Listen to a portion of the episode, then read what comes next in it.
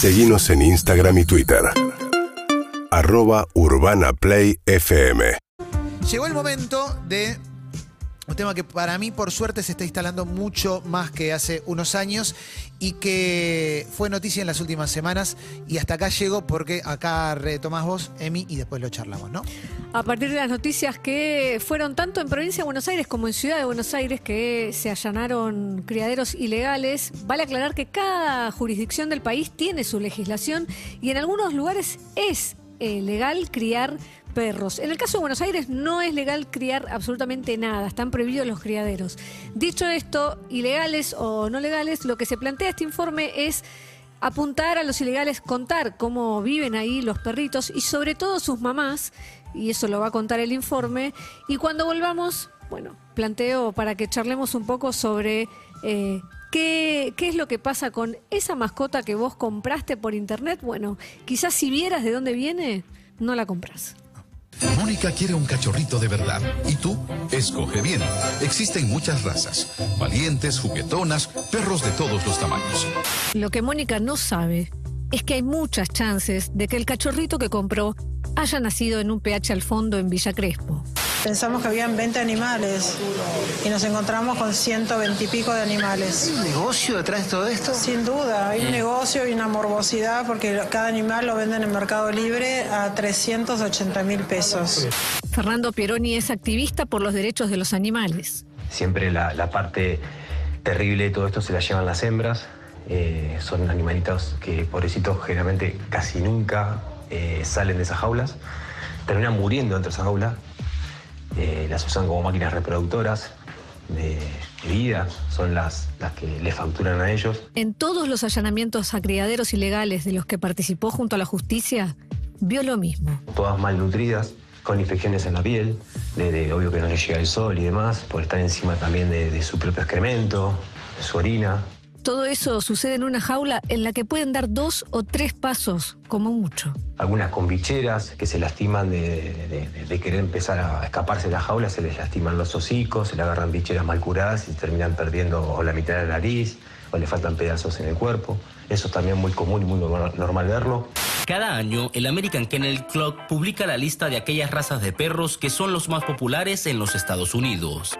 El registro de la asociación permite darnos una idea de los gustos, búsquedas y popularidad de algunos ejemplares entre las personas. El mayor po- porcentaje eh, del tema de que la gente que compre perros de raza es por modas. Se acostumbraba a comprar el ovejero alemán, el pitbull de Rottweiler, eran más perros más para la seguridad de uno mismo. Eso fue cambiando. Hoy Hay muchos criadores de razas pequeñas, como que la gente lo tiene más de una manera estética, o porque creen que queda mejor a la vista, o porque creen que le da un estatus económico, social, o como lo queramos llamar. Hoy están de moda el salchicha y el chihuahua. Antes fue el bulldog francés. Esto que parece ser una casa fue allanado y acá encontraron estas pequeñas jaulas con hembras preñadas, con eh, cachorritos, con animales también muy enfermos. Las hembras entran en celo cada seis meses. Y son dos meses de gestación eh, por embarazo. Entonces imagínense que hay perritos que están entre 12 y 14 partos durante toda su vida. Mientras intercambio audios con Fernando, miro un allanamiento en YouTube. Sobre una mesa, la policía despliega decenas de tijeras quirúrgicas. No es recomendable, ¿no? De que se le hagan cesáreas, al otro parto es natural, al otro cesárea. Es como que van jugando con sus cuerpos todo el tiempo. Muchas veces, para abaratar costos, esas cesáreas las practican los mismos criadores. Florencia Petra, especialista en conducta canina y activista, hizo en sus redes sociales una encuesta entre personas que compraron perros. un 67% recibió al cachorro comprado antes de los 60 días de edad. Se entregan cachorros con apenas 30 días, apenas destetados de su mamá. y con suerte pueden comer alimentos sólidos.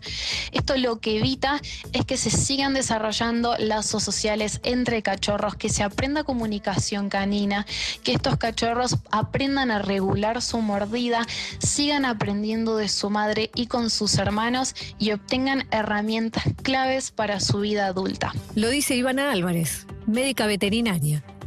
Muchos de esos cachorros llegan enfermos, con moquillo o parvovirus, enfermedades que pueden ser letales. Estos perros nunca salieron de esas jaulas, todas llenas de pis y de caca. Existen criaderos legales en el país. Cada provincia tiene su legislación. En la ciudad de Buenos Aires, por ejemplo, están prohibidos. Pero para Sergio Moraes, director del refugio El Campito, no hay diferencia. A lo mejor en los legales hay un mayor refinamiento en cuanto a una jaula un poquito más grande, alguna vacuna dada. En cuanto al maltrato y a la crueldad, hacen lo mismo. Ser una fábrica de cachorros donde hay perros, máquinas cuyo único fin y cuyo único destino en la vida es parir. Y por otro lado, estas fábricas ilegales muchas veces están vendiendo y abasteciendo a los negocios legales. La ley de malos tratos y actos de crueldad hacia los animales establece penas de prisión que van de los 15 días a un año. Es un delito excarcelable. Entonces, los criaderos desbaratados vuelven a armarse a pesar de las denuncias.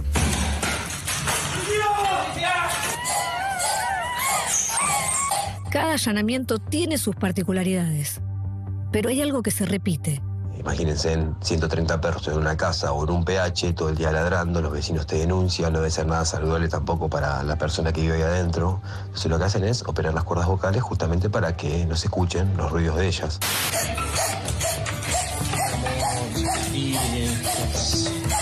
En el último allanamiento del que participó Fernando, 6 de cada 10 hembras tenían sus cuerdas vocales operadas. Cada raza tiene diferente predisposición a diferentes enfermedades. A los animales reproductores se les hacen estudios genéticos para saber si pueden o no transmitir enfermedades a sus cachorros. Esos chequeos no existen en estos criaderos. Incluso hay muchas cruzas llamadas consanguíneas, hijos con sus propios madres, padres, abuelos, es decir, parentescos muy cercanos que hacen que la probabilidad de desarrollar enfermedades genéticas en los cachorros aumente. Están rescatando 24 perros de un criadero clandestino en el barrio de Caballito. Los están bajando ahora, Dani, las condiciones en las que bajan estos animales es lamentable. Todos están temblando. Una vez rescatados de estos criaderos, los perros comienzan su recuperación. Thais Gadea Lara es, como lo llama ella, el puente entre el rescate y la adopción. Thais es hogar de tránsito. Un lugar donde tenga alimentación, cuidados veterinarios. Donde reciba cariño, donde sobre todo se recupere emocionalmente al perro de esa vida pasada, que el perro pueda eh, recuperar la confianza en el ser humano eh, como alguien con quien puede tener un vínculo eh, positivo. Lo primero que hacen es dormir, mucho. Y eso es porque en el hogar de tránsito encuentran un lugar seguro donde dormir. En, en, la vida anterior probablemente estaban totalmente expuestos a un montón de amenazas. El cuerpo de la segunda perra que transitó Thais evidenciaba el maltrato, se lo podía ver.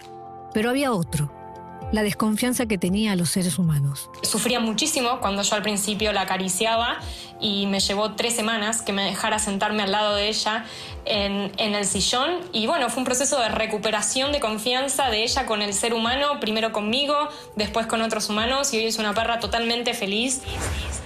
Al buscar perro de raza, la mayor plataforma de comercio electrónico de Argentina devuelve más de 43.000 resultados. Si buscas heladera, 8.000. Vamos a hablar hoy de uno de los elementos fundamentales de la economía de mercado, que es la ley de la oferta y la demanda. Quizás nuestras elecciones estéticas los están dañando más de lo que pensamos.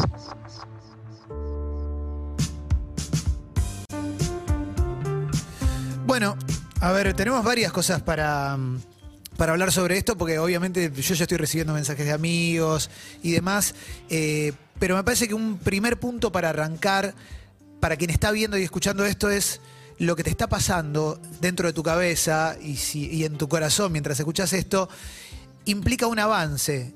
Es porque te estás dando cuenta que son seres sintientes y están sufriendo. O sea, si te conmueve este informe que hizo Emi, es porque ya entendiste que no son objetos, si es que en algún momento los consideraste así, porque todavía sigue habiendo gente que, que los considera de esta forma. Te paso la pelota, Emi, y a partir de, de lo que te pasó mientras hacías este informe, empecemos a sacar conclusiones, si querés.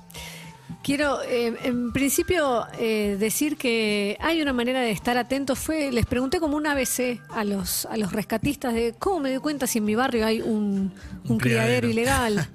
Eh, y me decían, eh, si tenés duda o alguna sospecha, eh, hacé la denuncia, en principio a la fiscalía, que es más rápido que a la policía.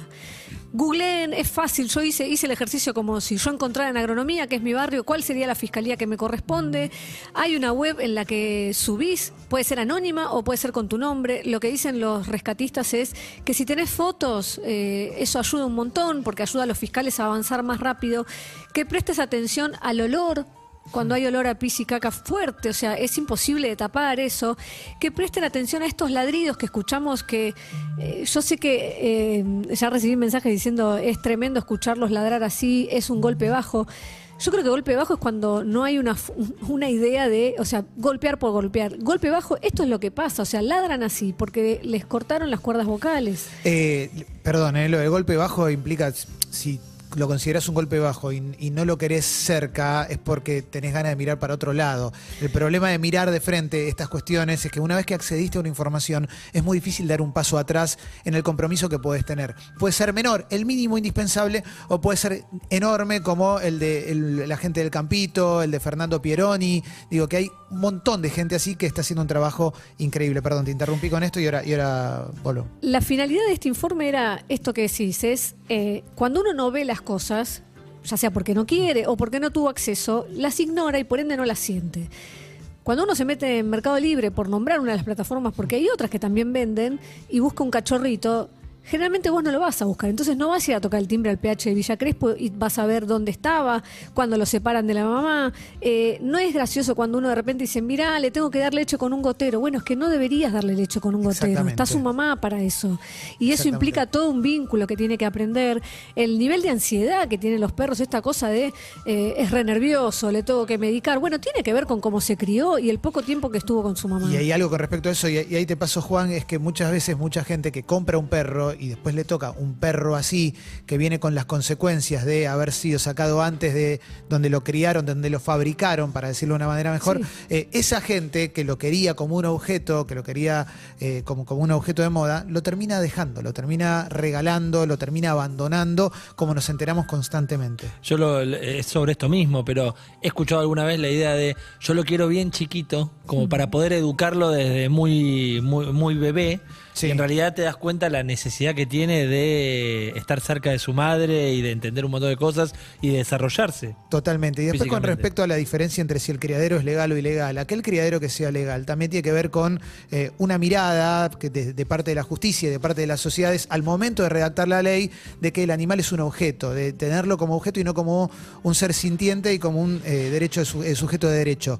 Eh, me parece que ahí también hay una clave. Cuando empieza a avanzar, cuando las sociedades empiezan a avanzar sobre ampliaciones de derechos y empezamos a entender que esas ampliaciones de derechos pueden ser ir más allá que nuestra propia especie, empezamos a comprender un poco mejor la relación que tenemos con el animal. Y cuando vemos también lo que nos pasa con nuestros compañeros de vida y, y- y- entender que podemos tener familias interespeciales, me parece que ahí se nos va la gana de comprar un perro, de pensarlo como un objeto. Nosotros trabajamos en un barrio de moda, como es Palermo, que- y, y el límite con colegiales, y claro, obviamente caminas por acá y ves todos los perros comprados habidos y por haber, que son siempre los mismos, y algo que a mí siempre me llama la atención es que estas modas, ponele que duran 3, 4 años y cambian los perros, pero los perros no viven 3, 4 años. ¿Qué hace la gente que se compra un perro, lo pasea en el momento que está de moda y después no lo No sé, no termino de entender eso, pero son relaciones que no. Lo más importante no va a ser nunca cómo luzca tu perro. Lo más importante es el vínculo que vos tengas con el animal. Y ese vínculo lo puedes construir con cualquier perro, con cualquier perro, más allá de cómo se vea. sobre criaderos legales o ilegales, eh, recibí varios mensajes que pedían eh, que se dieran las dos campanas. Y, y esto lo llevo ya a una cuestión de eh, una idea muy extendida que creo que está, que el periodismo es hacer dos campanas. Estimo que tiene algo que ver la grieta en eso. No hay dos campanas cuando algo es ilegal. Ahora, la otra pregunta que la dejo en el aire es esto, es si eh, un criadero con todas las de la ley, si reproducir especies es ético. Esa es otra pregunta.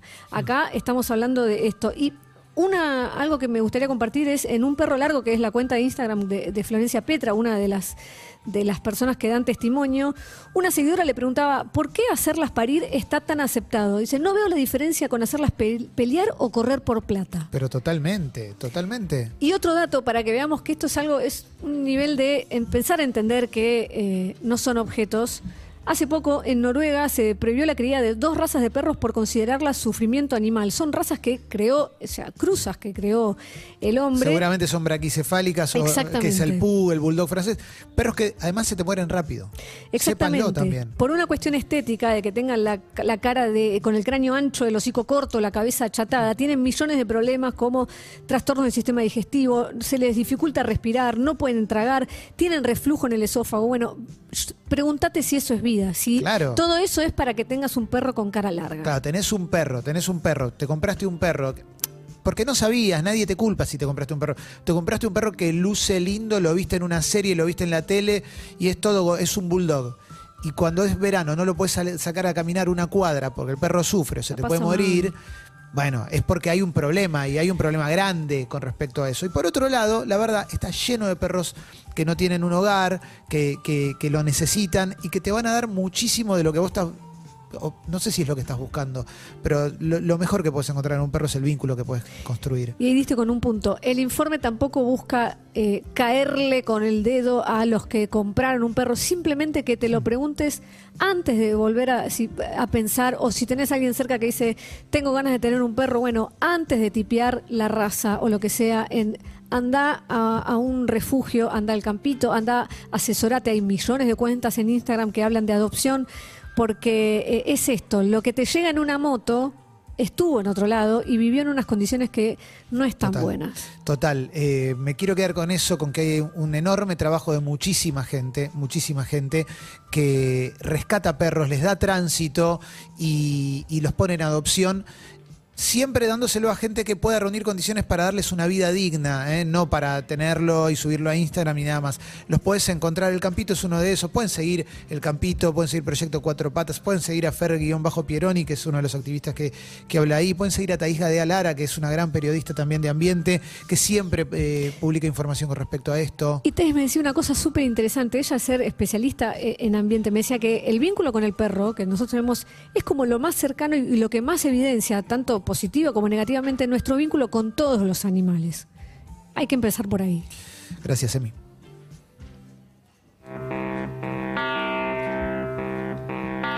En el Día del Amigo, You Are My Best Friend, dedicado a los amigos de Cuatro Patas.